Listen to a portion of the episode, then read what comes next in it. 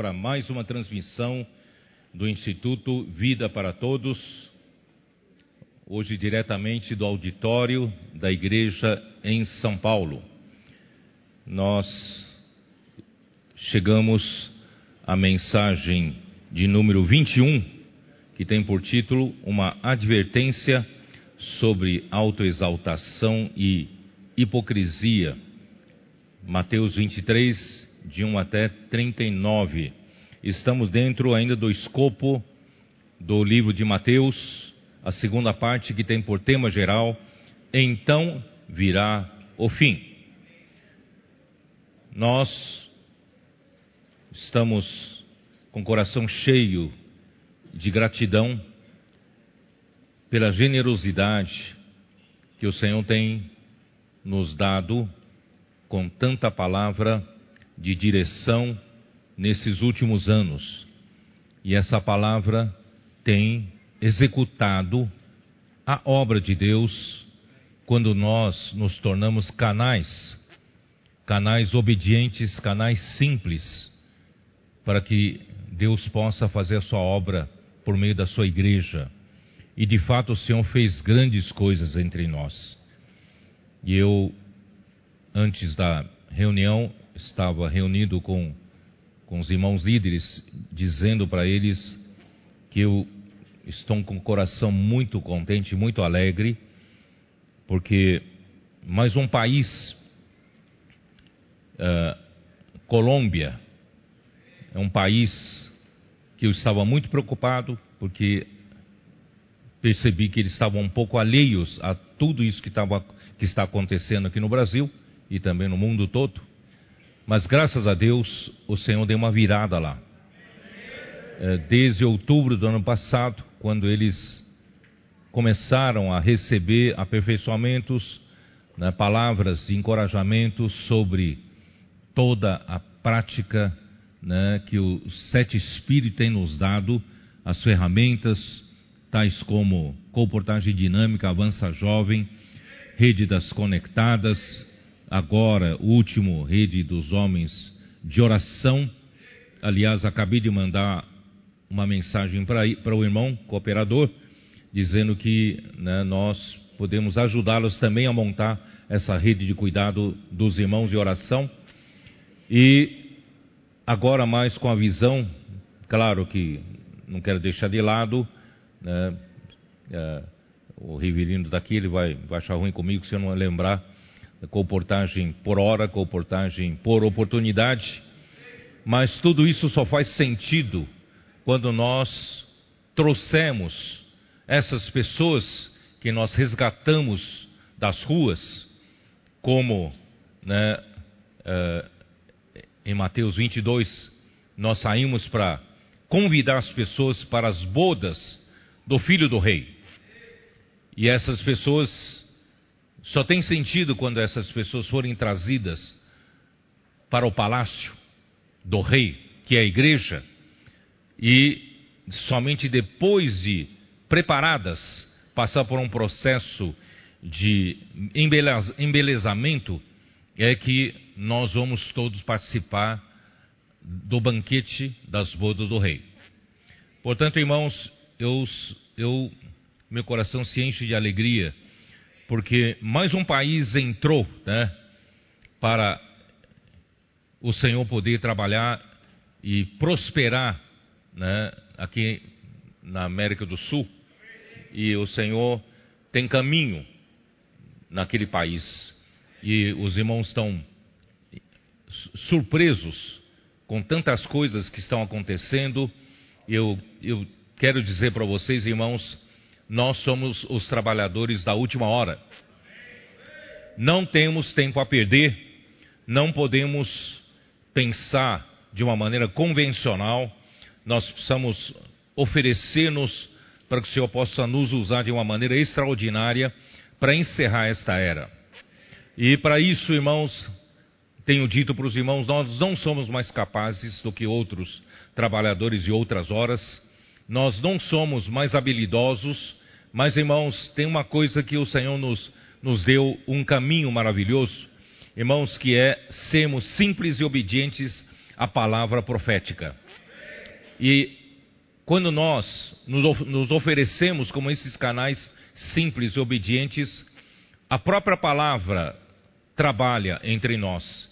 E as coisas começam a acontecer e nós nem sabemos como, mas o próprio Espírito, os seus sete espíritos do livro de Apocalipse, estão atuando com força total para que possamos concluir essa era que eu acredito que nós estamos bem perto do final.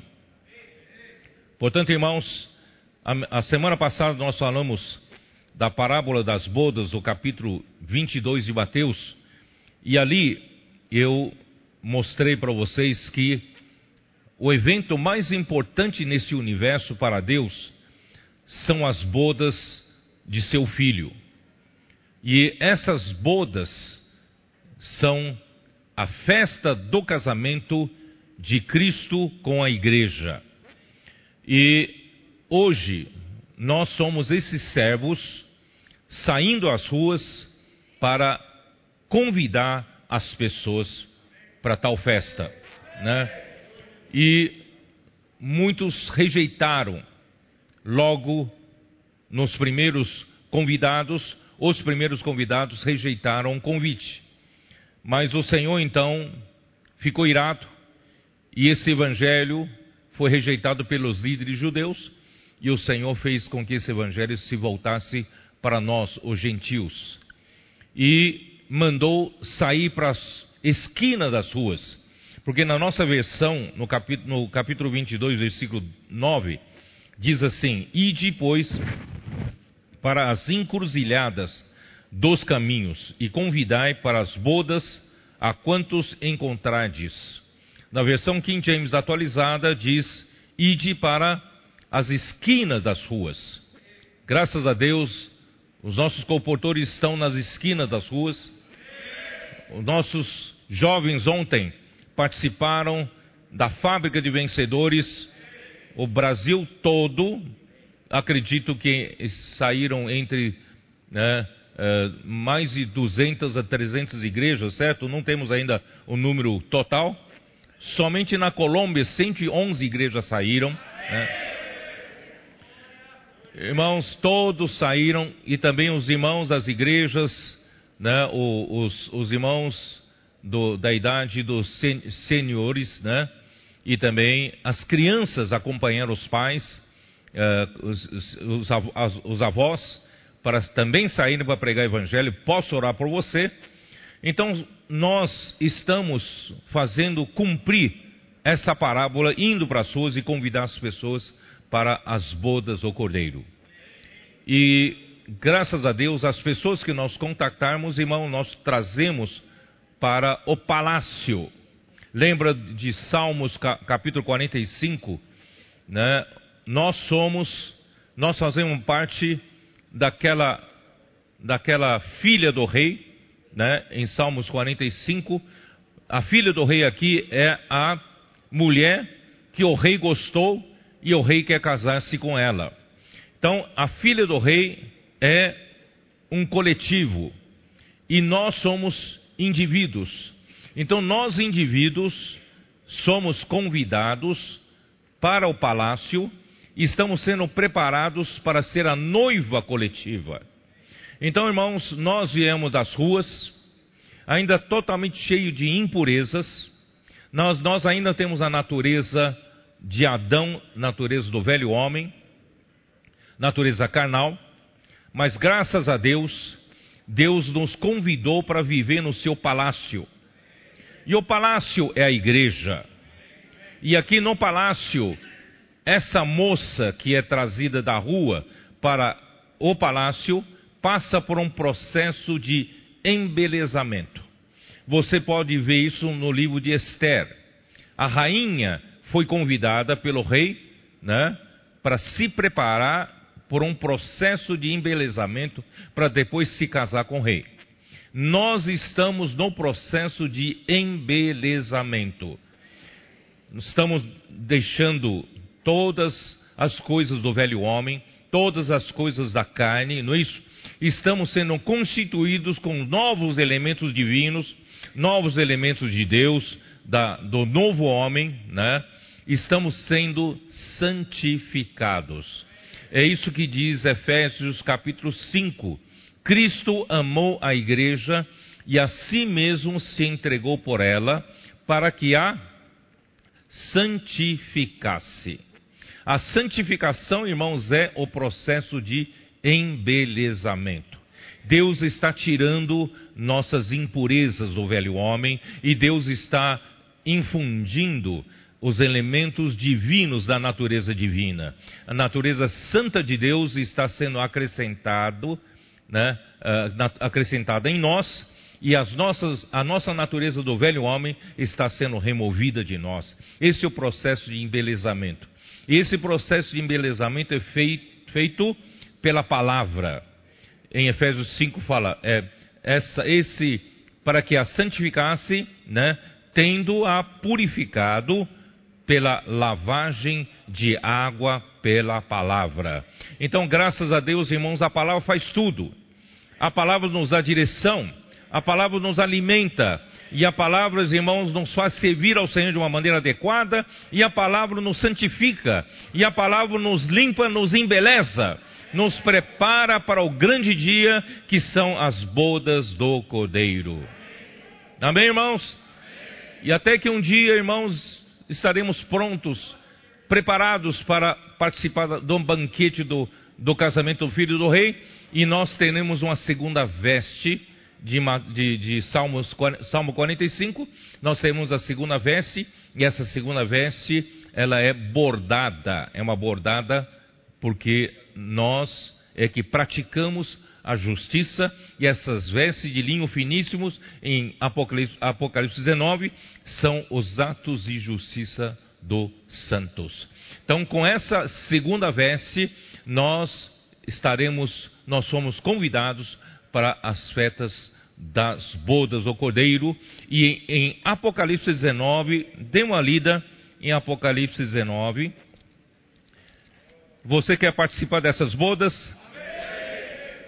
Então, em Apocalipse 19, versículo 7 diz assim: Alegremo-nos, exultemos e demos-lhe a glória, porque são chegadas as bodas do Cordeiro, cuja esposa a si mesma já se ataviou, pois foi-lhe dado vestir-se de linho finíssimo, resplandecente e puro, porque o linho finíssimo são os atos de justiça dos santos. A primeira veste nos, nos qualificou para entrar no palácio. E a primeira veste, quem nos deu foi Cristo. A justiça de Cristo né, se tornou uma veste de justiça para nós podermos viver no palácio, na igreja, para nos embelezar. E através do processo de embelezamento, nós então praticamos os nossos atos de justiça, não, sou, não somos apenas as, as pessoas né, que, que pregam, mas nós vivemos aquilo que pregamos. Por isso, esse, esse linho finíssimo são os atos de justiça dos santos. Agora, versículo 9, aqui diz: Então me falou o anjo, escreve, bem-aventurados aqueles que são chamados à ceia das bodas do Cordeiro. E acrescentou: são estas as verdadeiras palavras de Deus. Então, bem-aventurados aqueles que são chamados para a ceia das bodas do Cordeiro. Você foi chamado? Amém. Estamos preparando a veste nupcial para poder participar desse banquete maravilhoso. Como eu não terminei no capítulo 22, eu não terminei por, por falta de tempo na semana passada, então eu preciso terminar o que faltava ainda né, do capítulo 22, tá? Então vamos lá. Uh, eu não consegui falar. Uh, eu não consegui falar do versículo 15, né? 15 em diante. Então vamos ver versículo 15. Então, retirando-se os fariseus, Mateus 22, Mateus 22, versículo 15. Então, retirando-se os fariseus, consultaram entre si como os surpreenderiam em alguma palavra, e enviaram-lhe os discípulos juntamente com os herodianos para dizer-lhe: Mestre, sabemos que és verdadeiro e que ensinas o caminho de Deus de acordo com a verdade, sem te importares com quem quer que seja, porque não olhas a aparência dos homens. Irmãos, não sei se vocês estão situados no, na situação de Jesus.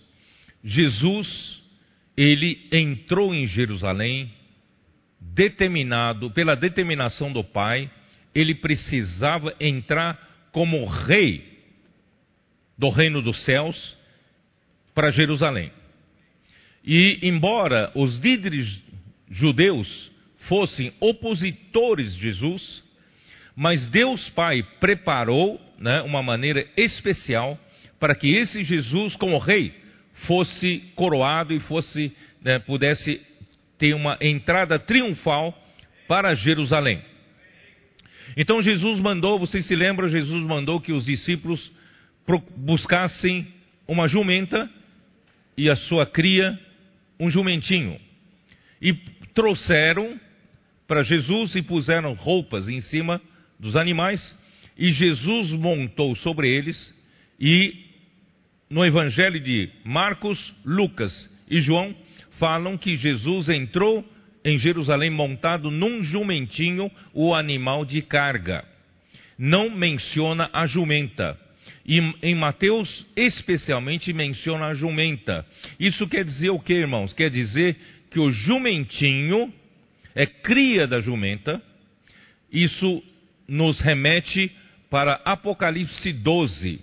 Apocalipse 12, nós temos a mulher universal, que representa o povo de Deus no, na sua, né, no sentido geral, mas na era da igreja, irmãos, essa mulher representa a igreja. E essa mulher que representa a igreja, em Apocalipse 12, está com dores de parto para gerar um filho. E quando gerasse o filho, esse filho seria o filho varão, que seria arrebatado para junto do trono de Deus no terceiro céu. Então, irmãos, que é essa mulher? Essa mulher é a jumenta. E quem é o filho varão? O filho varão é o jumentinho. E o filho varão é a parte forte da mulher.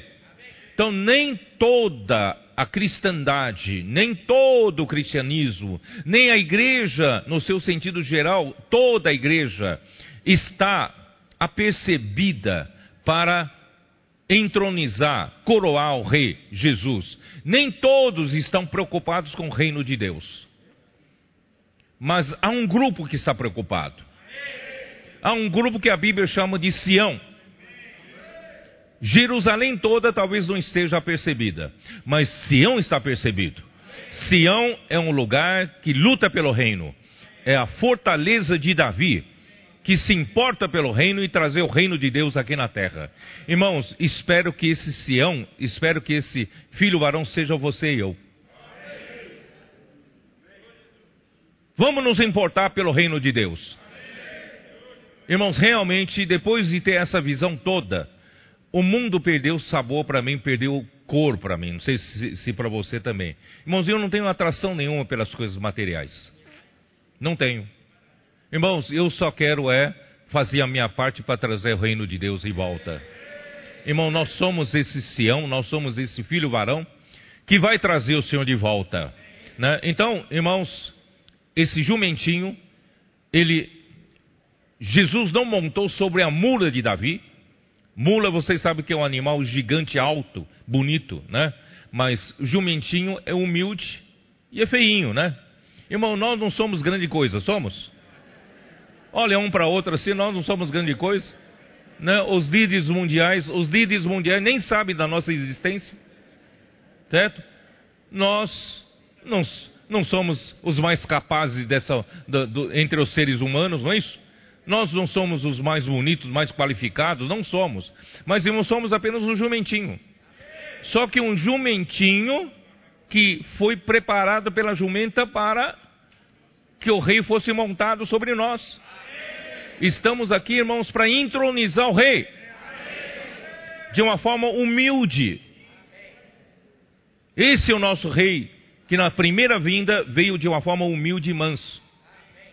Mas na sua segunda vinda, ele já não virá dessa forma humilde. Na sua segunda vinda, irmãos, ele virá na glória do seu Pai, juntamente com os vencedores. E eu quero vir junto com ele. Hoje eu sou um jumentinho para introdu introduzir o reino dos céus, reino de Deus aqui na terra. Mas naquele dia eu quero vir junto com o Rei da Glória. Aleluia. Então Jesus entrou em Jerusalém, irmãos, foi aí puseram roupas para Jesus passar, entrar em Jerusalém e ali gritavam, né? Rosana, Rosana, né? Bendito o que vem em nome do Senhor e ele foi entronizado, embora os líderes não gostaram daquilo.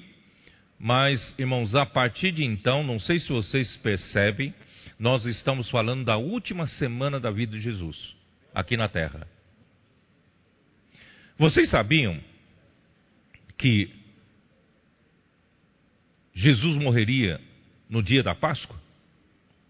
E aquela semana era a semana que precedia a Páscoa. E todo o cordeiro da Páscoa precisava ser tomado, escolhido no dia décimo do primeiro mês e seria imolado morto no dia décimo quarto. Então são do dia 10 até o dia 14 são é um período de tempo para se examinar se esse cordeiro tinha algum defeito. Porque se houver defeito, não serve para o cordeiro da Páscoa tem que escolher outro. Então, irmão, Jesus, como Cordeiro de Deus, entrou em Jerusalém e foi escolhido por Deus Pai para ser esse Cordeiro da Páscoa, e começou no décimo dia, numa segunda-feira, até sexta-feira, quando ele foi crucificado, ele foi examinado pelos religiosos, pelos líderes religiosos. Nós, né, nós vimos já no, no, no, no capítulo 21, dá uma olhada. Capítulo 21, versículo 23, nós já vimos isso. 23. Ali diz: Tendo Jesus chegado ao templo, estando já ensinando, acercaram-se dele os principais sacerdotes e os anciãos do povo, perguntando: Com que autoridade fazes estas coisas? E quem te deu essa autoridade? Irmãos, começou o exame. Começa, começaram a apertar Jesus. Começaram a procurar em Jesus algum defeito, alguma falha, na verdade, para acabar com ele. Tá? E Jesus passou pela primeira banca de examinadores, que eram os principais sacerdotes e os anciãos do povo. E o segundo exame foi no, no capítulo 22, versículo 15, que nós estamos lendo agora, tá? Então, retirando-se, os fariseus consultaram entre si como os surpreenderiam em alguma palavra e lhe enviaram-lhe discípulos juntamente com os herodianos. Então agora os fariseus tramaram mais uma cilada e chamaram os herodianos para colocar Jesus, como é que chama? Num bico de sinuca, é isso? Como é que chama? Sinuca de bico. Eu, vocês já perceberam que eu não sou de jogar sinuca, sinuca né? Então, irmãos, estavam examinando a Jesus para pegar-lhe em alguma falha, algum defeito, tá? E vou, vou, vou um pouquinho mais para frente. Ele também foi examinado pelos saduceus, que está no versículo 34. Né? 23 fala assim: Naquele dia aproximaram-se dele alguns saduceus, tá? Uh, e depois, uh, pelo, pelo intérprete da lei, versículo 34, 35, entretanto os fariseus, sabendo que ele fizera calar os saduceus, né, reuniram-se em conselho e um deles, intérprete da lei, experimentando, lhe perguntou: Irmãos, tudo isso faz parte da banca que, que examinavam, né, que examinava ao, a Jesus como o Cordeiro da Páscoa. E no fim, né, Jesus é que devolveu o exame para eles. Né? No versículo 41, reunidos os fariseus, Jesus interrogou-os. Quer dizer, como ninguém achou defeito em Jesus, Jesus é que perguntou, né, interrogou a eles. Muito bem, então vamos terminar esse capítulo que eu não terminei na semana passada. Muito bem. Na questão do tributo, no capítulo 22 de Mateus, versículo 15, né, que estamos começando a ler, né, é, aqui diz assim: Por que, que os fariseus chamaram os herodianos para pegar Jesus numa cilada? Aqui, ó, ele diz assim: Mestre, sabemos que és verdadeiro e que ensinas o caminho de Deus, é tudo muito bonito, né? Tudo, tudo, você sabe, tudo palavra, é, né? É, só para florear. De acordo com a verdade, sem se importares com quem quer que seja, porque não olhas a aparência dos homens, dize-nos, pois, que te parece? É lícito pagar tributo a César ou não? Jesus, né? Bom, até aí, tá? até o versículo 26. Eu vou ler uma nota da, da, da versão da Bíblia de versão King James atualizada, tem uma nota que diz assim: para vocês entenderem a cilada. Qual é a cilada? Quem eram os fariseus? Os fariseus eram os nacionalistas radicais. Eles eram nacionalistas. Eram contra o domínio romano. Agora, os herodianos Entretanto, como a própria denominação revela, apoiavam o Império Romano de Herodes, por isso que eles são, eram herodianos. Eles apoiavam o Império Romano, Herodes, e os fariseus eram contra o Império Romano, eram contra a dominação romana né, sobre os judeus. Tá? Só que com, por que, que eles se associaram? Então, mas, mas diante de uma ameaça maior, fariseus e herodianos se unem numa cilada dialética contra Jesus, que é de discussão de, de, de, de palavras. Né? Os, os maus se juntam no ataque ao sumo bem. Se a resposta de Jesus fosse não, não paga a César o tributo, os herodianos o delatariam ao governador romano que teria o direito de executá-lo por traição. Vocês estão entendendo? E se ele dissesse sim, então os fariseus o denunciariam diante do povo judeu por deslealdade a Israel e ao judaísmo. Vocês entenderam?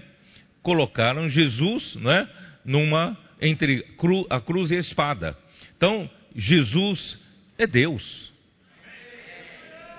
ele é sábio.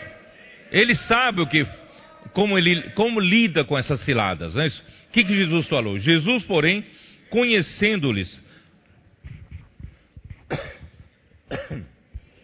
Jesus, porém, conhecendo-lhes a malícia, respondeu: Por que me experimentais, hipócritas?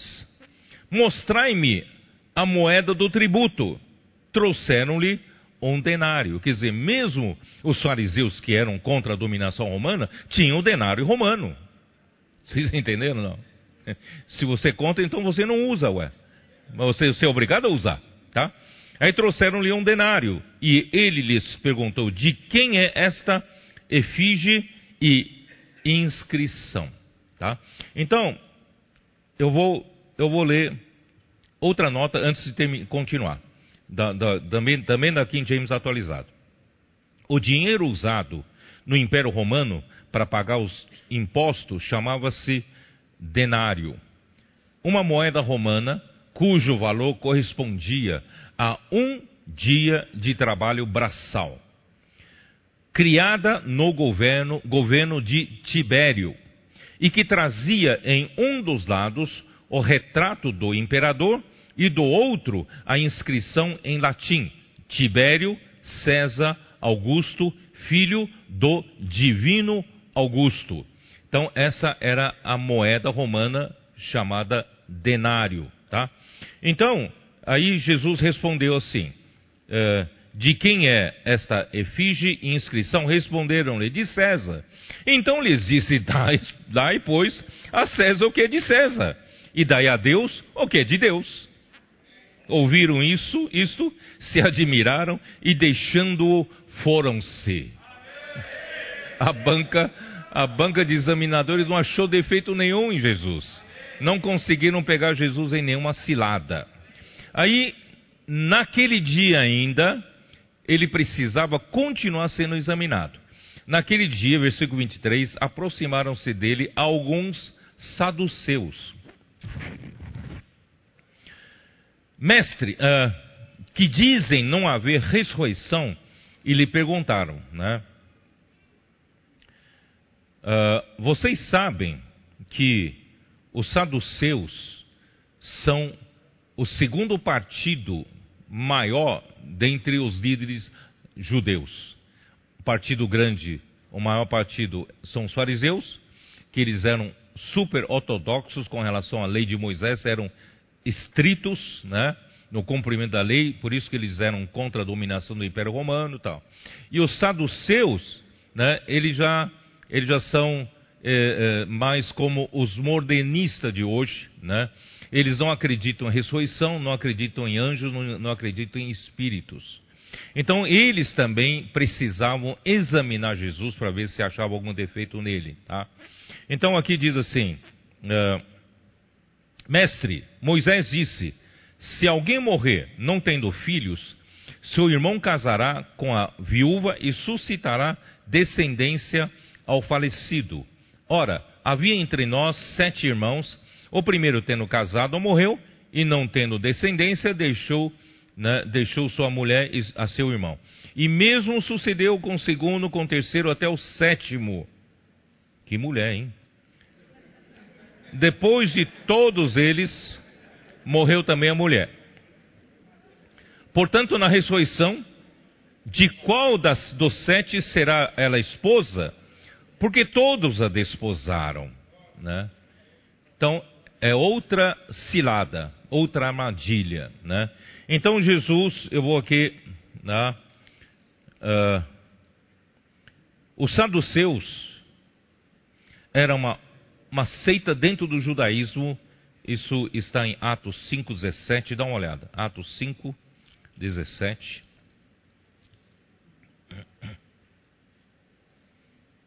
Levantando-se, porém,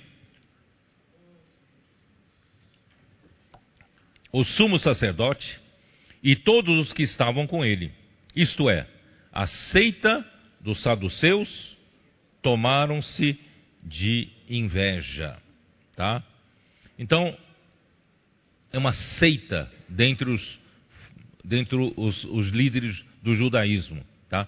Eles não criam na ressurreição, nos anjos ou nos espíritos. Isso você pode ver em Atos 23, versículo 8. 23, versículo 8. Pois os saduceus declaram não haver ressurreição, nem anjo, nem espírito, ao passo que os fariseus admitem todas essas coisas. Então, esses eram os saduceus, tá? Uh, eles usaram para examinar Jesus, para colocar Jesus numa cilada, usaram a lei do levirato do Antigo Testamento, que está em Deuteronômio 25, versículo 5. Dá uma olhada. Deuteronômio 25, 5.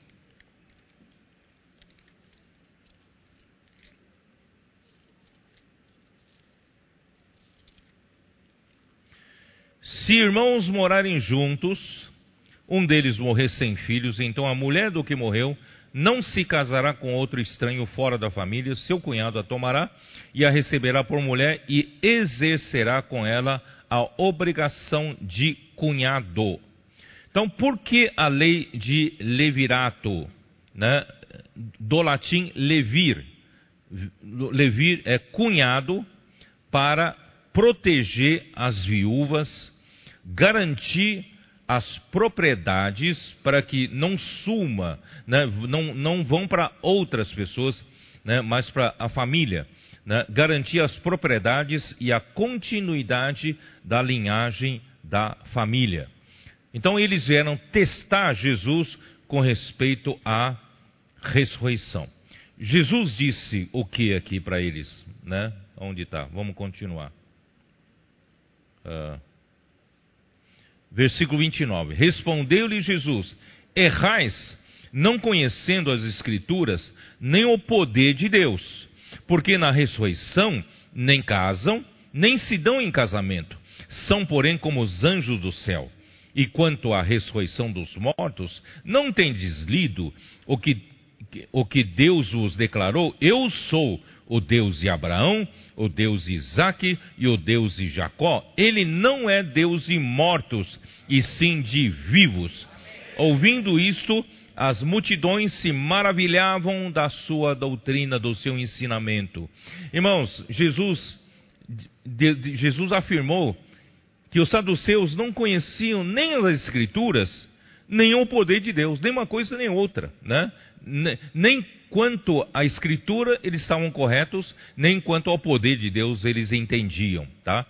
Pois na ressurreição nem se casam, nem se são dados, nem são dados em casamento, porque são como os anjos do céu. Irmãos, enquanto nós vivemos aqui na terra, Deus assim determinou, homens e mulheres, não, Deus fez Adão, criou Adão, e Deus retirou da sua costela e edificou numa mulher e a trouxe para Adão. Adão disse: Esta afinal é osso dos meus ossos, carne da minha carne, se chamar-se varoa, porque do varão foi tomada. Tá? Então assim Deus fez. Por quê? Porque o homem precisa da mulher para cumprir o, a determinação de Deus de serem fecundos e se multiplicarem encher a terra e dominar a terra. Os irmãos entenderam? Então, o casamento e a razão de existir homem e mulher, irmãos, é para sermos fecundos, para o quê? Para multiplicação e para encher a terra e para reinar sobre a terra. Vocês entenderam? Então, esse é o objetivo, tá? Isso está em Gênesis 1, 25 a 28, vocês podem ler em casa. Então Deus criou também, em Gênesis 2, né, mostra, mostra que Deus criou a mulher, transformou, a, edificou a mulher para ajudar o homem na edificação da igreja como o corpo de Cristo. Né, para, Deus criou a mulher pra, como auxiliadora para ajudar o homem. E Deus criou o homem, irmãos, na verdade, para auxiliar Cristo né, na execução da vontade de Deus, que é edificação da igreja. Por isso, irmãos, homem, homem só está incompleto. Homem só não consegue realizar a obra de Deus. Homem precisa da mulher. Homem precisa da ajuda da mulher, precisa do auxílio da mulher, né? Então, homem com a mulher, irmãos, conseguem ambos juntos auxiliarem a Cristo na edificação da igreja. Irmãos, entenderam? Essa é a nossa função, homens e mulheres. Mas, irmãos, quando terminar esta era, na ressurreição, não haverá mais distinção entre homem e mulher. Vocês estão entendendo ou não? Senhor Jesus. Não, não ouvi as irmãs louvarem o Senhor, não. Quando concluir a nossa missão como igreja, irmãos, para concluir a missão como igreja, para edificar a igreja, para pregar o evangelho, para edificar, irmãos, nós não precisamos das mulheres da rede das conectadas? Nós precisamos, sem as mulheres, irmãos, homens não conseguem terminar o, o, o serviço para Deus. Nós precisamos de homens e mulheres então, quando concluir a missão, irmãos, da ressurreição, não haverá mais necessidade da distinção entre homem e mulher, não é isso? Isso está em Colossenses 3:11, dá uma olhada. Colossenses 3:11.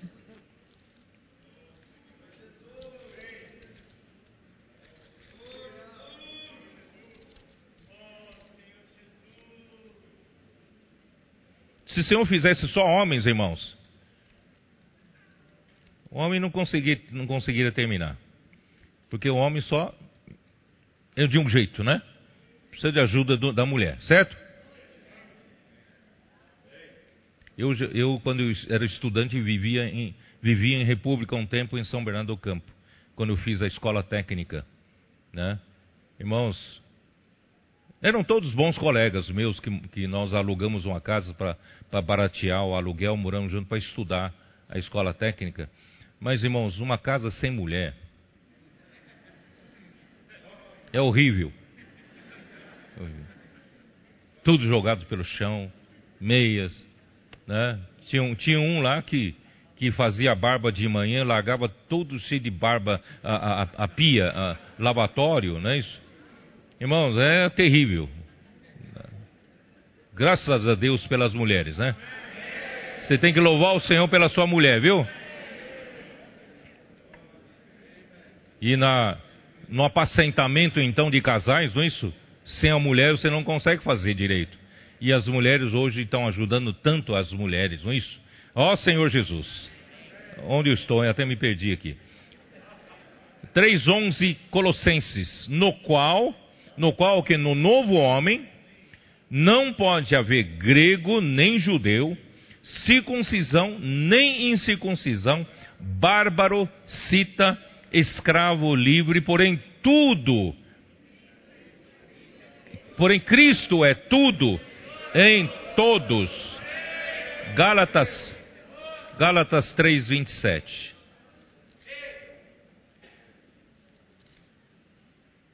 Porque todos quantos batizados, é isso mesmo? Ah, então, tá certo. De Cristo você vestistes, 28, Dessarte, não pode haver judeu, nem grego, nem escravo, nem liberto, nem homem, nem mulher, porque todos vós sois um em Cristo Jesus. As irmãs dizem um não? Dizem somos um em Cristo Jesus? Dizem amém não? Amém? Ó Senhor Jesus. E os saduceus então não conseguiram achar defeito em Jesus. Vamos continuar com o exame, vamos lá. Capítulo, né, onde eu estou, hein? Capítulo 22, 34 agora, né?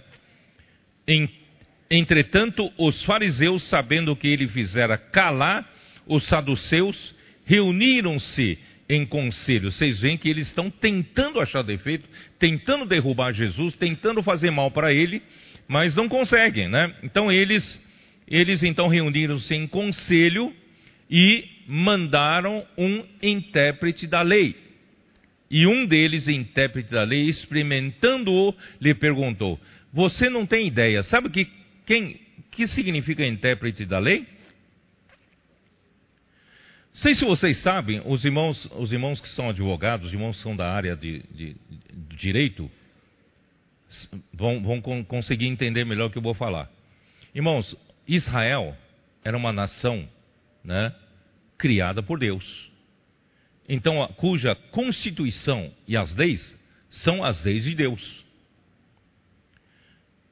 Então, os especialistas no direito em Israel são também especialistas na palavra de Deus. Esse intérprete da lei aqui, irmãos, ele é ou doutor no direito, ou ele é um jurista. Vocês irmãos entendem? Então eles é que dariam, faziam consultas jurídicos, jurídicas, né? ou eles é quem faziam parte, por exemplo, o que, que é um sinédrio no povo de Israel?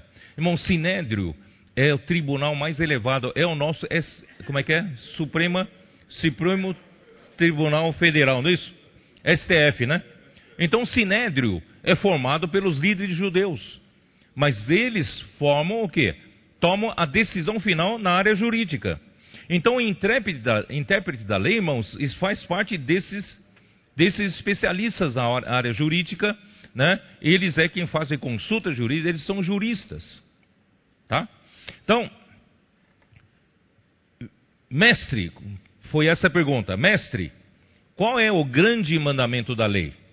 Respondeu-lhe Jesus: Amarás o Senhor teu Deus de todo o teu coração, de toda a tua alma e de todo o teu entendimento. Este é o grande e primeiro mandamento. O segundo semelhante a este é: amarás o teu próximo como a ti mesmo.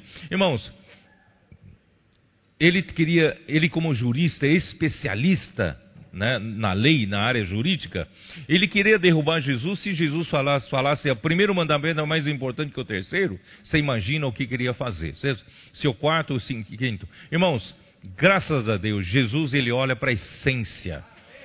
O homem olha para a letra, o homem olha para a superfície, mas ele olha para natureza, olha para a essência. Irmãos, aqui fala assim, vou, vou, vou, vou ler aqui o que eu escrevi aqui, tá bom? Então, eles, ele era um doutor na lei, tá? Alguém entendido na lei de Moisés, intérprete profissional da lei do Antigo Testamento, isso é uma nota da versão restauração, tá? Então, os fariseus eram muito legalistas, tanto que se emaranhavam em suas próprias leis e decretos. Discutiam sempre sobre quais dentre suas muitas ordenanças, quais eram as leis prioritárias para que um judeu pudesse alcançar o reino dos céus e o Shabat, né? o grande sábado ou o descanso eterno. Então, eles, entre os especialistas do direito, né, entre os judeus, eles discutiam, queriam, tinham muita discussão entre eles o que era prioridade na lei se você cumprir essa prioridade da lei, você iria alcançar o grande sábado, que é o descanso de Deus, que é o para nós é o milênio, não é isso? O milênio, o descanso de Deus. Irmãos, então queria saber de Jesus, então digo, diga a você aquilo que nós estamos buscando há tanto tempo saber. Vamos, ver, vamos ouvir você. O Senhor não falou nenhum nem outro. O Senhor falou toda a lei, na verdade, se resume em amar a Deus e amar o próximo. Porque a essência da lei, irmãos, é Deus é amor. Deus é amor.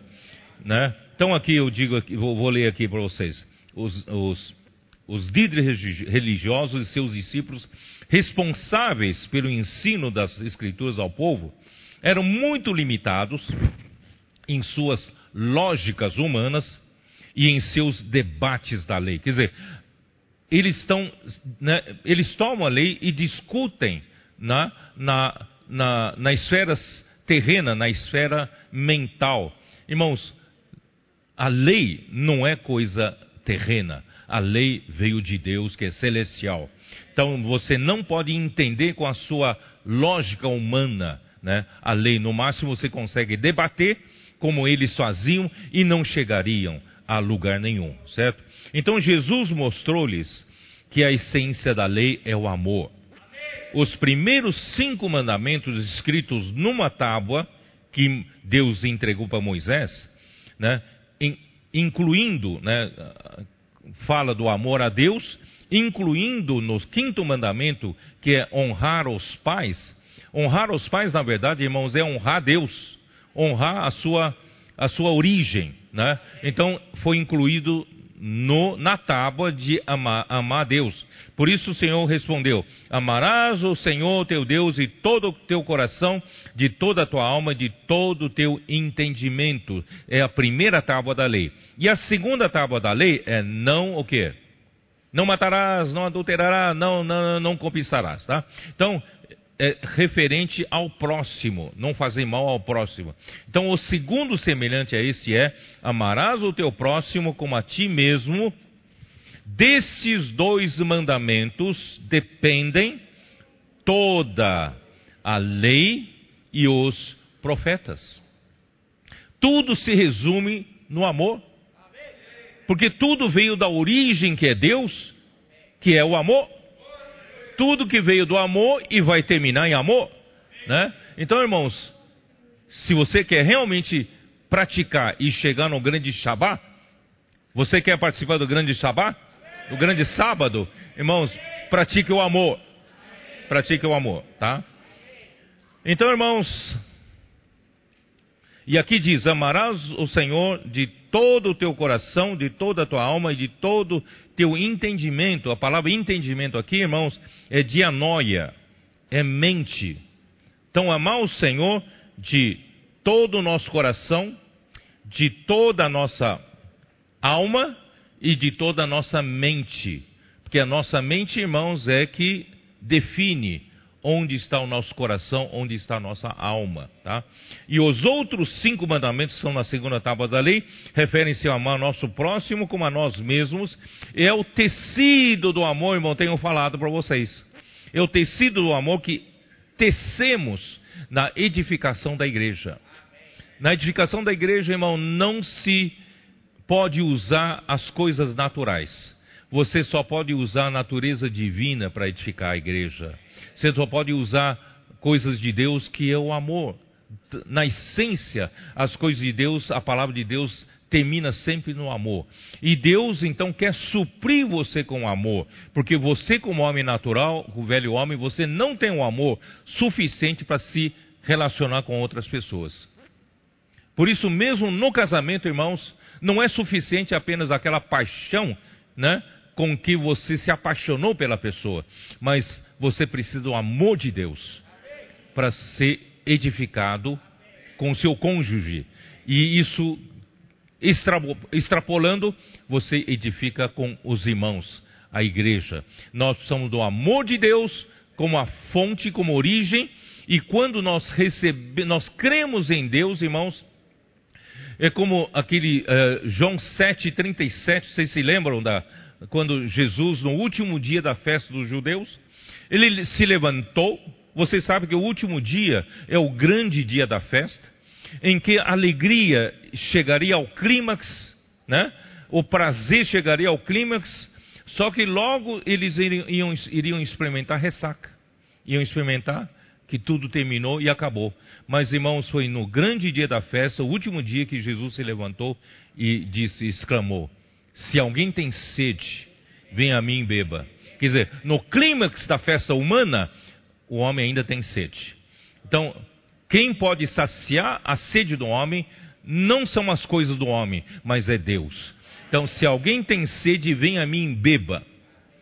Quem crê em mim, como diz a Escritura, do seu interior fluirão rios de água viva. Isto ele disse com respeito ao Espírito que haviam de receber os que nele crescem, pois até aquele momento o Espírito ainda não havia, não fora dado. Né? Então, irmãos, quando Jesus morreu, ressuscitou, foi enviado o Espírito para nós. E quando nós cremos em Jesus, irmãos, o que nós recebemos aqui dentro é o Espírito.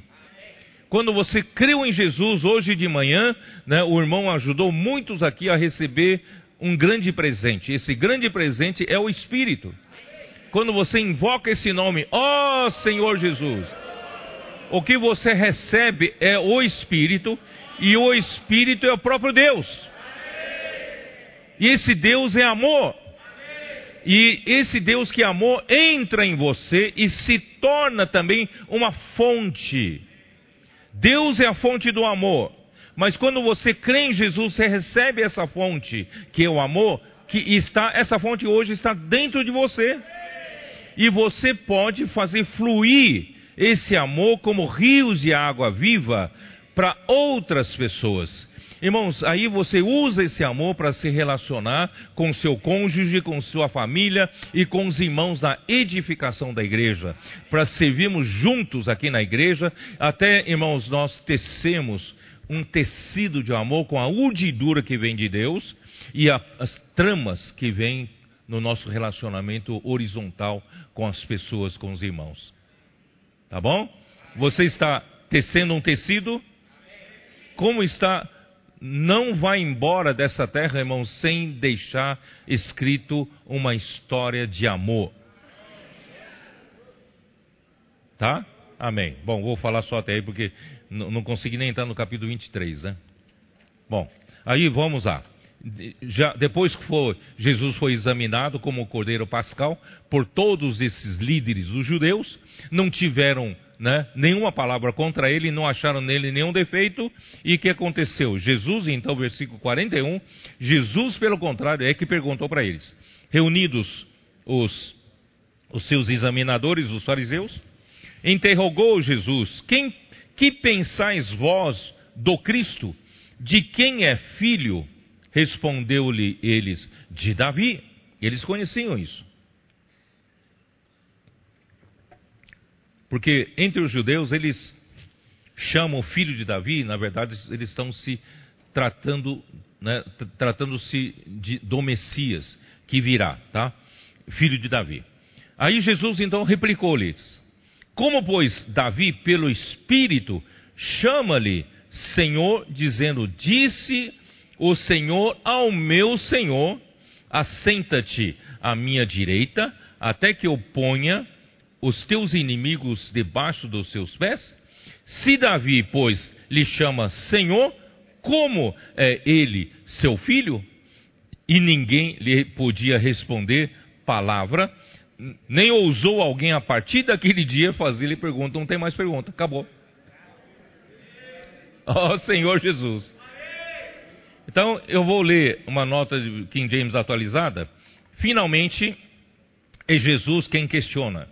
Os fariseus eram profundos religiosos sobre o Messias e a sua vinda como libertador de Israel. Entretanto, há séculos interpretavam erroneamente a pessoa e a obra do Messias.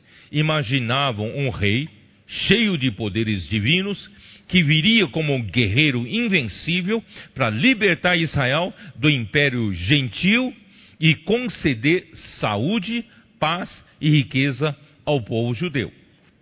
Conheciam o Messias como filho de Davi, mas não como o Senhor de Davi, que está onde? Em Salmo 110, versículo 1. Dá uma olhada.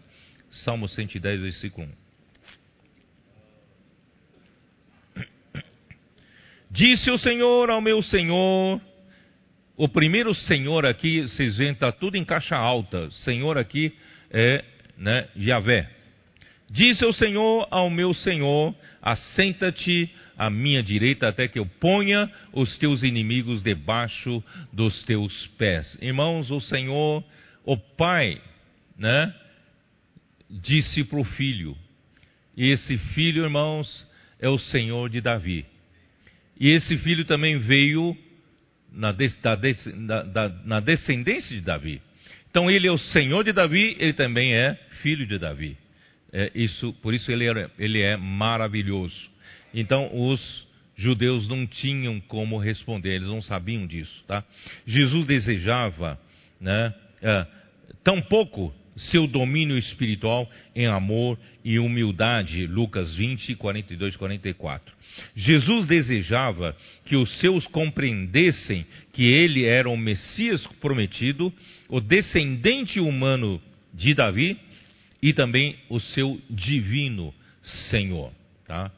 Então disse o Senhor, né, uh, os judeus sabiam que o Messias vindouro seria o filho de Davi, que se assentaria no trono de Davi, mas não tinham explicação como o filho poderia se, ser o Senhor de Davi. Né? Então, essa era uma coisa inexplicável, eles não tinham explicação. Mas, irmãos, quem tem revelação tem a explicação. Nós temos a explicação. Por isso, irmãos, Graças a Deus, irmãos, não seja como esses fariseus que interpretam na esfera da lógica humana, né, uh, usando seus, seus debates da lei, seus argumentos humanos para entender as coisas de Deus. Irmãos, graças a Deus, nós hoje recebemos a palavra de Deus por meio da revelação divina, revelação do Espírito. E assim é que, irmãos, nós lidamos com a palavra de Deus na esfera celestial, não na esfera terrena, tá? Então agora eu vou entrar em Mateus 23, não, né? vamos lá, Mateus 23. Vamos, vamos até onde der para entrar, tá bom? Então, versículo, versículos 1 e 2. Então falou Jesus, bom, até aí, queridos irmãos, Jesus, como Cordeiro Pascal, foi examinado. Não acharam nenhum defeito nele. Ele é um cordeiro sem defeito. Ele é um cordeiro que está qualificado para sacrificar-se pelo povo de Israel e sacrificar-se pelos povos do mundo inteiro. Tá? Então, esse era o cordeiro pascal. Aí, então, versículo 23, Jesus precisava, o rei do reino dos céus, precisava tocar na, na ferida, precisava tocar nos problemas dos líderes, dos maiores líderes, ou maiores, eh, li, maiores da liderança espiritual e religio, religiosa dos judeus. Quer dizer, sem eles, irmãos, o povo, o, o povo precisava de uma direção né, por parte deles. Então, Jesus falou assim: Então falou Jesus às multidões e aos seus discípulos. Na cadeira de Moisés se assentaram os escribas e os fariseus. A cadeira de Moisés. Quem era Moisés? Moisés era o profeta. E aquela cadeira de Moisés só poderia assentar-se profetas. Mas assentaram-se os escribas e os fariseus. Eu vou ler uma nota de King James atualizado. Os escribas, doutores e mestres da lei, bem como os fariseus, partido político religioso que defendia a observância literal da Torá, da lei, e mais uma série de ordenanças e preceitos por eles criados para situações não diretamente cobertas pela Torá. Não sei se vocês entenderam. Né? Então, o Pentateuco de Moisés, os cinco li primeiros livros da Bíblia, são considerados por Israel né, como a constituição né, uh, do, de Israel. Mas, no dia a dia, como eles tomam o Pentateuco como a constituição, e eles são uma nação. E no dia a dia há situações corriqueiras e situações diversas né, que o povo né, dessa nação né, precisam ser, questões que precisam ser julgadas pela lei de Moisés. Então são muitas situações não cobertas diretamente pela lei. Então, ao longo dos séculos, os líderes religiosos, principalmente os líderes da área jurídica, eles então acabaram criando jurisprudências. Usavam usavam a lei de Moisés, ó, acho que para aplicar para esse caso, nós podemos aplicar desse jeito e criava-se uma jurisprudência.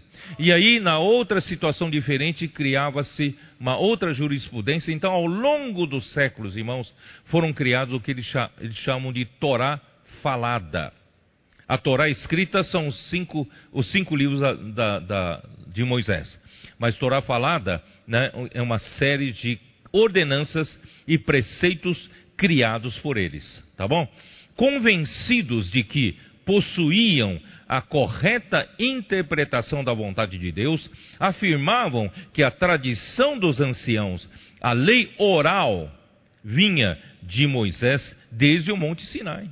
Quer dizer, então eles começam a falar para o povo, dar a entender que até a lei oral, né, vinha de Moisés e todos os preceitos, né, as, as, as jurisprudências vinham de Moisés, tá?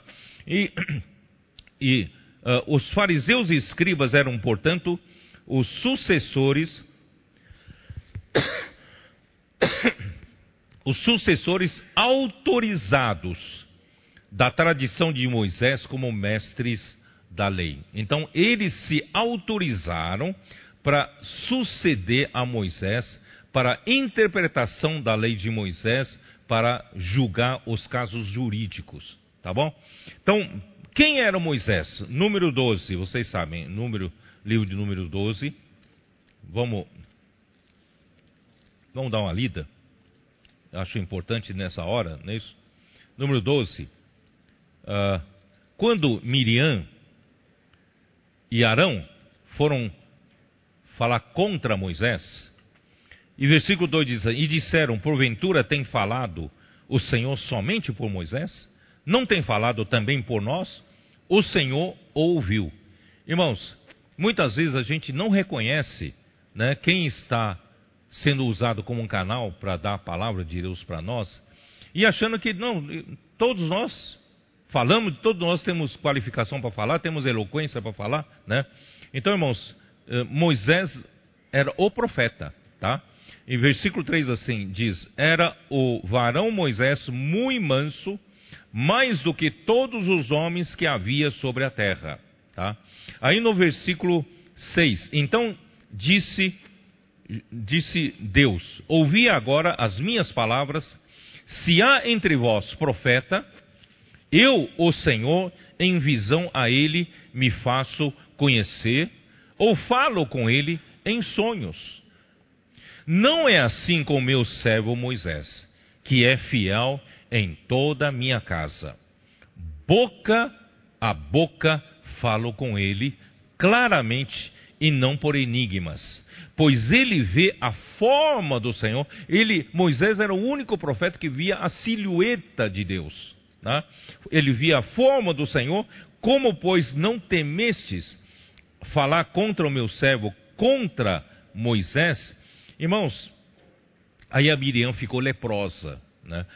Por, isso, irmãos, nós temos que honrar né, o profeta como Moisés porque ele realmente fala da parte de Deus.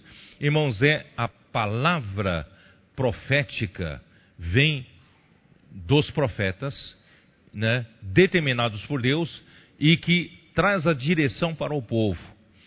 Sem, ó, eu, eu, eu é, Deuteronômio 18, vamos lá. Deuteronômio 18 fala do Senhor Jesus. Né? 18, 18 suscitar-lhes-ei um profeta do meio dos seus irmãos, semelhante a ti, semelhante a ti, Moisés, em cuja boca porei as minhas palavras, e ele lhes falará tudo o que eu lhe ordenar. Irmãos, um profeta de Deus não tem liberdade em falar o que ele quer. Um profeta de Deus, ele fala aquilo que Deus colocar na sua boca ele só pode falar aquilo que Deus ordenar. Ordenar, tá? Então preste bem atenção. Então, na falta de Moisés, irmão, tinha que ter um profeta, tá? Que pudesse falar por Deus, né? Do jeito que Moisés foi usado. De todo aquele que não ouvir as minhas palavras, que ele falar em meu nome, disso lhe pedirei contas. Aquele que não ouvir a palavra e não, e não obedecer a palavra, Deus pedirá conta de nós.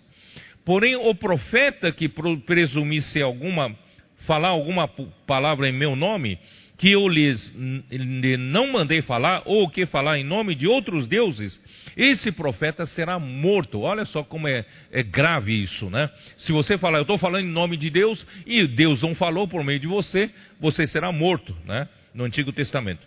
Se disseres no teu coração, então como conhecerei a palavra que o Senhor não falou? Sabe que quando é esse profeta falar em nome do Senhor, e a palavra dele se não cumprir, nem suceder como profetizou, esta é a palavra que o Senhor não disse. Com soberba a falou o tal profeta, não tenhas temor dele.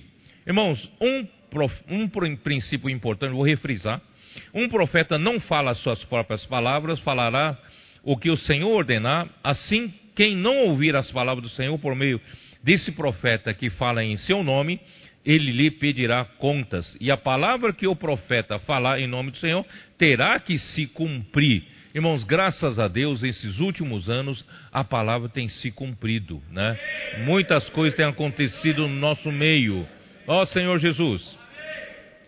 Da mesma forma, irmãos, os judeus, eh, os, os judeus duvidavam que Jesus era o profeta enviado por Deus. Né? Em João capítulo 5, versículo 36, diz assim: Uh,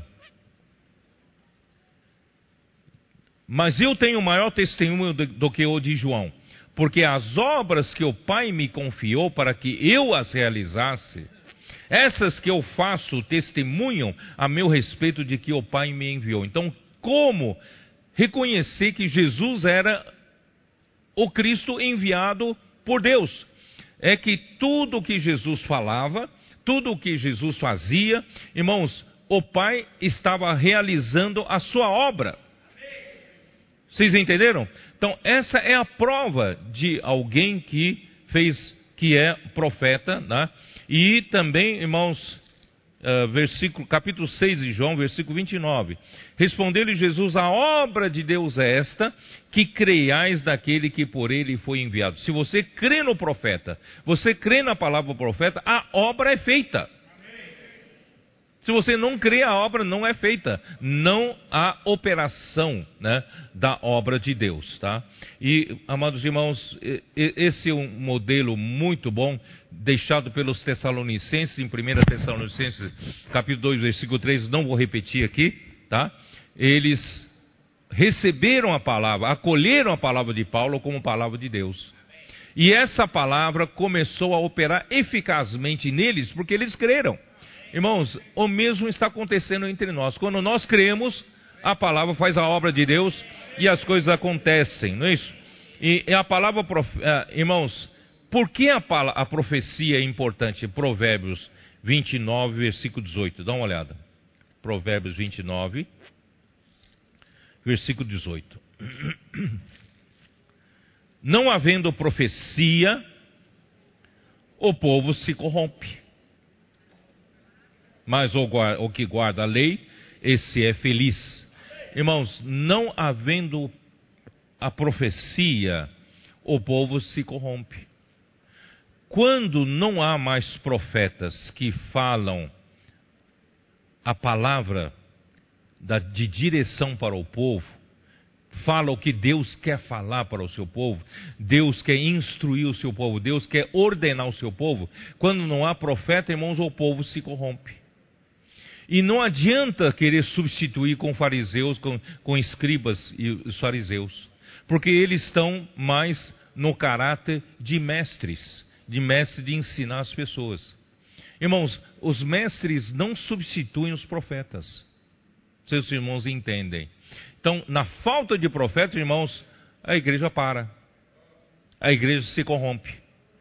Então, por isso nós temos que valorizar a palavra.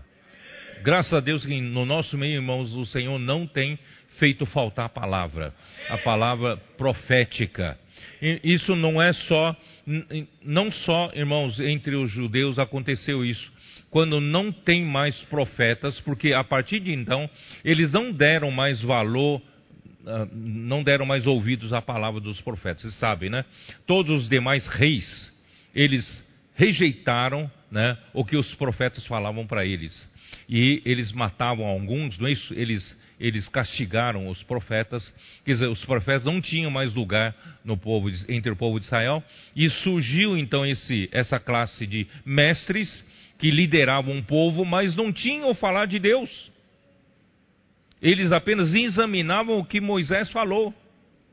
Irmãos, hoje, né, às vezes alguns grupos cristãos, até mesmo no passado, irmãos, alguns foram grandemente usados pelo Senhor né, na igreja.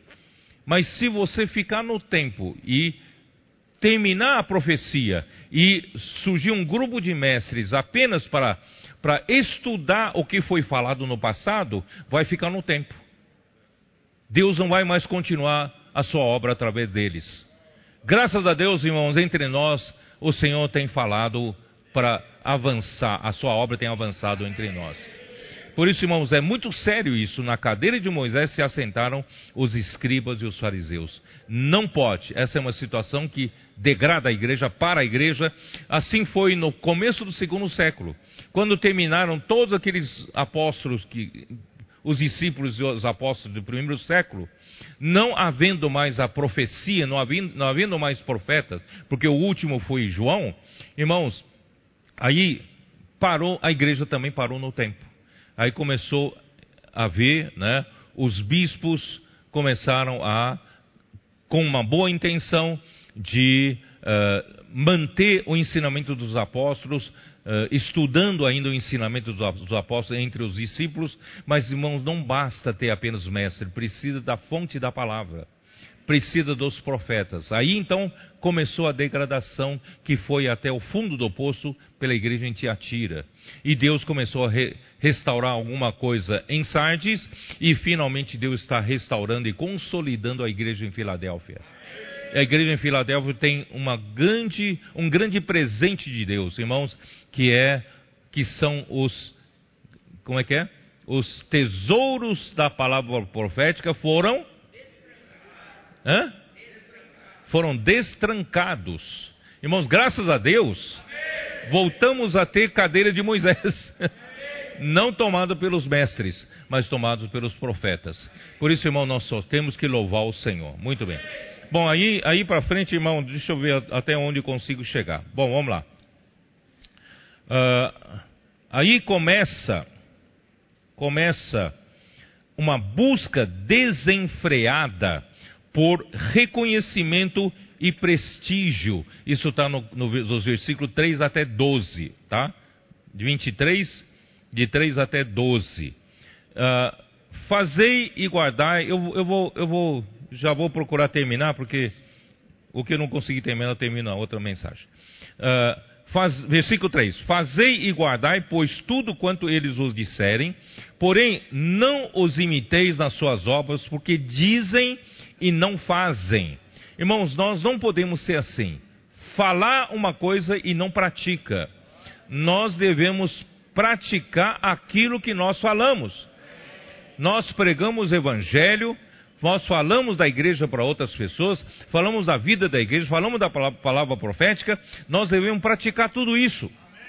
Não é? Não apenas manter uma fachada né, de um homem espiritual, de um homem religioso, de um homem que sabe das coisas, mas por dentro não pratica, por dentro, no interior, irmãos, tem muita deficiência, tá bom? Uh, há tão pesados, fardos pesados e difíceis de carregar, e os põe sobre os ombros dos homens, entretanto, eles mesmos nem com o dedo querem movê-los, eles, eles eles dão carga pesada para os outros, né? mandam os outros fazerem, mas eles mesmos não fazem. Praticam, porém, todas as suas palavras, todas as suas obras, com o fim de serem vistos, né? eles, né, perdão, os fariseus praticam todas as suas palavras, com o fim de serem vistos dos homens,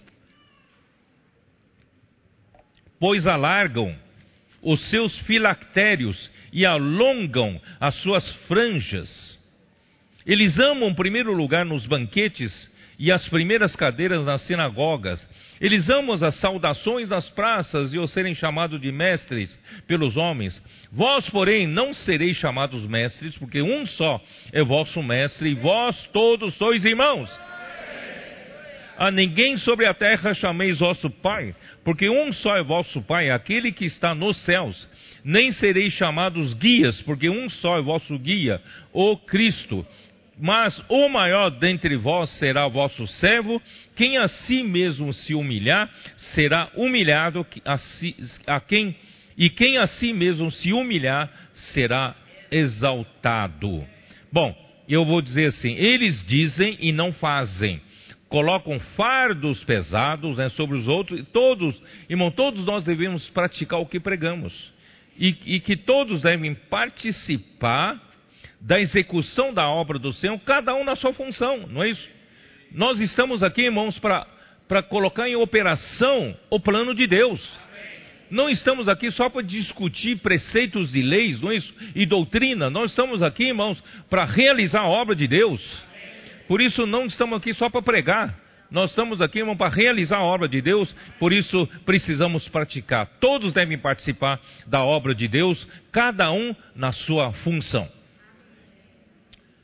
Eles praticavam as suas obras com o fim de serem vistos pelos homens, pois alargavam seus filactérios e alongam suas franjas. Então vou explicar aqui com uma nota de, de, de King James atualizada, que são os filactérios. Os filactérios, ou tefilins, eram pequenos rolos ou caixinhas de couro que os judeus religiosos usavam presos à testa e perto do coração ou no braço esquerdo. Essas pequenas cápsulas continham quatro passagens da Torá. Êxodo 13, de 1 a 10, e de versículos 11 a 16. Deuteronômio 6, 4 a 9 e capítulo 11, versículos de 13 a 21. São quatro passagens do Antigo Testamento. Com o passar do tempo, os judeus começaram a respeitar e honrar esses pequenos recipientes, tanto quanto as escrituras. E seu tamanho era considerado um sinal de zelo espiritual de quem os sustentava. Quer dizer, quem sustentava esses filactérios eram sustentavam a sua espiritualidade, sustentavam que eles eram zelosos pela lei de Deus. Tá? Por isso eram considerados como amuletos de boa sorte e proteção contra o mal. As franjas eram as bolas descritas em Números 15, 37 41. Eu li isso no passado. Números 15, as bolas das vestes, que todo judeu deveria usar. Jesus também usava nas quatro pontas do seu manto, em Mateus 9, 20. Você lembra quando tocaram nas, na, na hora da sua veste? Né? São chamadas de ola. Essas bolas eram um tipo de madeixas, madeixa de lã branca e azul, e tinham a singela função de declarar o amor de quem as usava a Yahvé, o Senhor, e a vontade de seu coração de cumprir a Torá, né, ou a lei, da maneira mais fiel possível.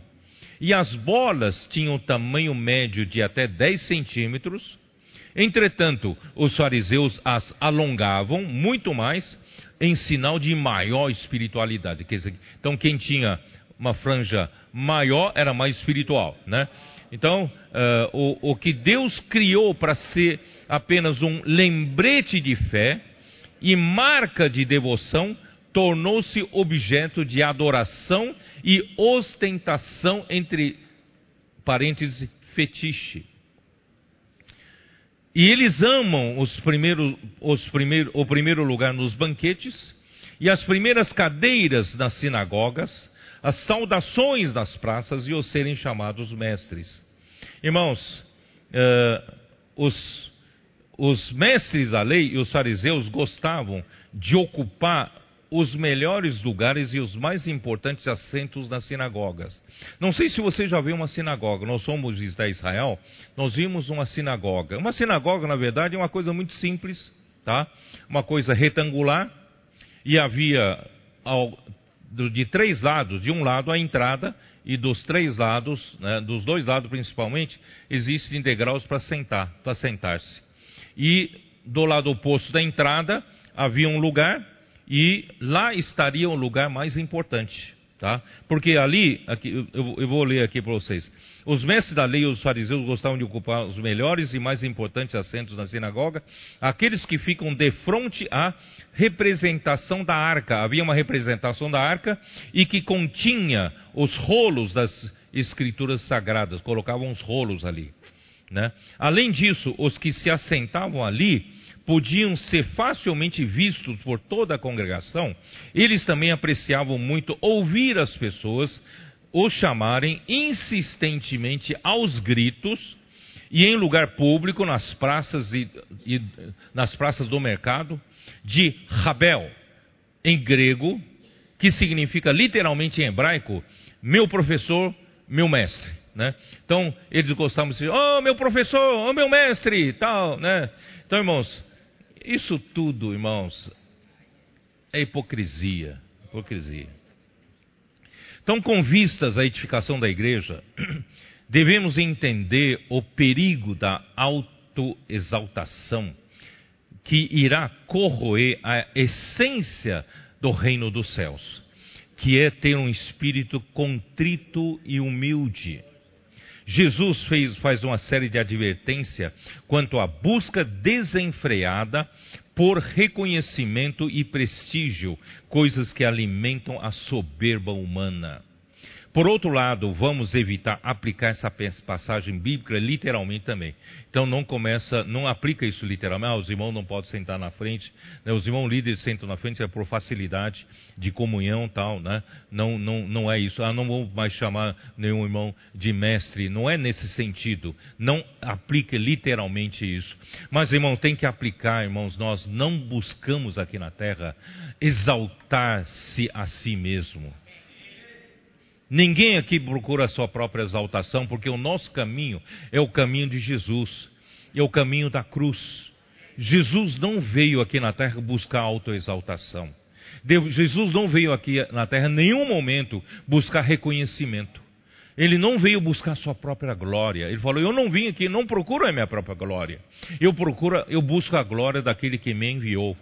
Então, irmão, Jesus, antes, Jesus que era Deus, Filipenses 2 mostra que ele era que era próprio Deus, ele não usurpava o ser igual a Deus, ele se esvaziou da posição de Deus, se tornando um homem, um homem humilde, e veio aqui na terra sendo um homem, ele não veio para ser um homem bonito, alto, né? Em que, em que todo mundo olhe para isso aqui, esse aqui é filho de Deus, né? Um homem loiro, olhos verdes, né? Tal bonito, irmão, todo mundo. Não, ele veio com a, com aparência feia. Você sabia disso não? Aqueles retratos que pintam de Jesus bonito ali não é nada daquilo. Jesus tinha 30, 30 e poucos anos, mas parecia que tinha mais de 50 anos. Então, assim, ele, ele era, não era bonito, não tinha aparência bonita. Mas, irmãos, Jesus veio, tomou o caminho da humildade. E na ressurreição, Deus o exaltou. Deus ressuscitou e o exaltou sobremaneira. E lhe deu um nome que está acima de todo nome, né? E, e que toda boca um dia vai ter que confessar que Jesus é o Senhor e todo joelho se dobrará ao nome de Jesus. Por isso, irmãos, não procure o caminho da exaltação, procure o caminho da humilhação. Deixe Deus se exaltar naquele dia, né? Por isso, irmãos, não, não, não estamos aqui na igreja a buscar reconhecimento, né? Nem precisa ficar dando testemunho. Está vendo? Eu fiz isso, eu fiz aquilo. Irmãos, não, nós fazemos tudo em oculto. Porque nós estamos aqui, irmãos, como trabalhadores de última hora né? Nós sabemos baixar a cabeça e mergulhar em trabalho, servir ao Senhor, não é isso? Que o Senhor seja exaltado, tá bom? Então, esse é, um, esse é o nosso caminho do reino do céu. Eu tenho dito para os irmãos, irmão, também não deixe qualquer sucesso né, na obra do Senhor por nós estamos seguindo a palavra profética, as coisas estão acontecendo, o Senhor está introduzindo muitas pessoas novas, estamos sendo, sendo né, cuidando delas e as coisas estão maravilhosas. Irmãos, não, não deixe também o sucesso fazer orgulho subir a sua cabeça. Não, não fique soberbo por causa do sucesso. Tá vendo? Olha, nós estamos fazendo, estamos fazendo aquilo. Não, irmãos, nós só sabemos ser aquele servo né? Depois de ter feito tudo isso, ainda digo: sou um servo inútil. Apenas fizemos o que nos cabia fazer. Irmãos, essa vai ser a nossa atitude até o Senhor voltar. Né? Vamos mantendo sempre humildes, mantemos sempre com espírito contrito, um espírito né, arrependido, porque tudo que o Senhor está fazendo no nosso meio não é feito por nossa capacidade, é feito pelo poder de Deus. Então, irmão, nós somos apenas vasos de misericórdia, pelo, na, através dos quais o Senhor está fazendo a sua obra. Deus abençoe a vocês. Jesus é o Senhor. Amém.